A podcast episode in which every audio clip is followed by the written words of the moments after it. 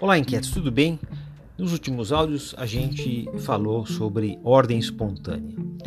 E a gente chegou, hoje já é o nosso terceiro bate-papo sobre isso, e vale a pena a gente falar um pouco do modelo chinês de controle. Será que tem futuro esse modelo? Né? E a gente é, tende, às vezes, é, tende a temer a China, né? porque é um grande competidor e é um, cada vez mais produtivo, cada vez mais in, inovador, mas também tem um controle muito forte sobre a, a sociedade. E a gente precisa pensar que para que a China continue né, fechada e que consiga controlar os seus cidadãos com o atual modelo nas próximas décadas, será bem difícil, porque o, o modelo da futura descentralização chinesa né, é, é simples. Matematicamente é impossível você ter complexidade com centralização. A gente tem falado aqui é, nesses últimos é, dois áudios sobre justamente sobre esse assunto da ordem espontânea. Então, no mundo cada vez mais populoso, essas decisões precisam obrigatoriamente é, serem mais distribuídas para terem mais qualidade.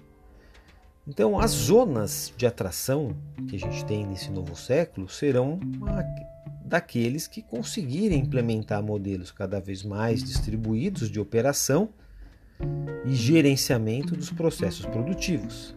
E se a gente olhar para a China nas últimas décadas, a gente já percebe um processo lento, porém gradual em direção à abertura de algo, uma, uma, um regime fechado para um mais aberto aos negócios. Então, inquietos, ao longo do tempo, o controle central ele vai prejudicar cada vez mais os negócios, né? vai criar um atrito cada vez maior entre é, Estado versus empreendedores e consumidores.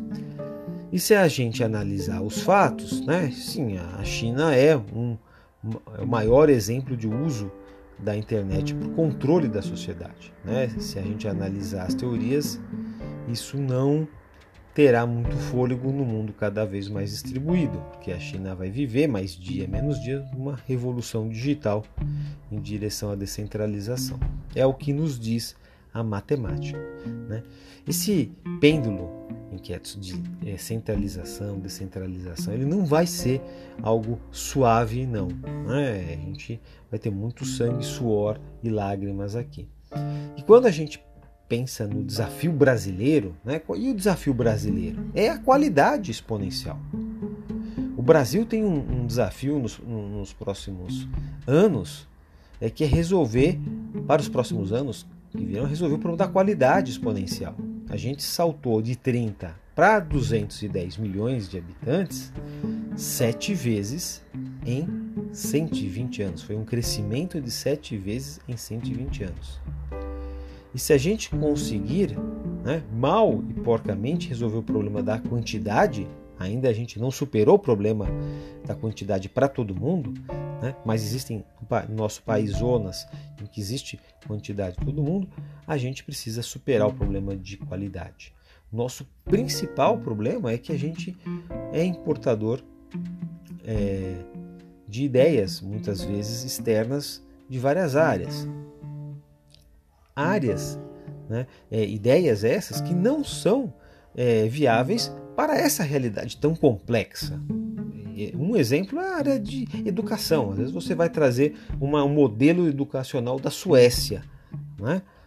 para o Brasil, vai importar. Só que na Suécia você não tem uma sala de aula com, é, com tantas é, pessoas, que, tantos alunos que têm problemas é, de qualidade em casa, é, de alimentação, problema de qualidade de transporte, né, já vem com déficit de atenção de outros anos.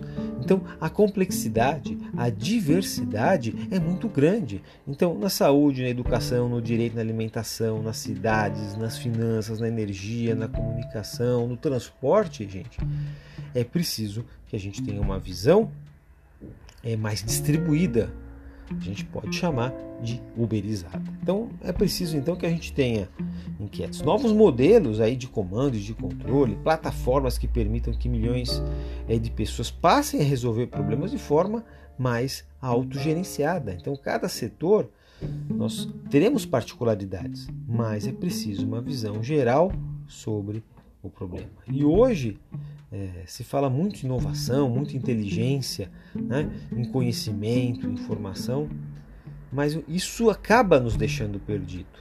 A gente é, não tem um diagnóstico. Né? Então, se a gente tivesse que olhar né, para onde um, um, um ponto, a gente precisa sair da qualidade precária para a qualidade exponencial, para todo mundo. Né? Não adianta você ter uma educação de qualidade para poucas pessoas. Então, sair da qualidade precária para a qualidade exponencial e se avaliar os projetos que conseguem ou não atingir essa meta. Né? É uma, o Brasil tem uma questão de qualidade exponencial. E esse, inquietos, é um bom norte para os investimentos no país. Né? Olhar, por exemplo, para a China, que a gente falou agora, e Índia, e como se resolve problemas na complexidade. Né? É, como é que se resolve é, em, problemas em mercados, é, produtos e serviços que permitem a qualidade exponencial. Qualidade para todo mundo. Acho que esse é, é, um bom ponto de reflexão. E você, o que, que você diz sobre esse tema? Forte abraço e a gente vai se falando.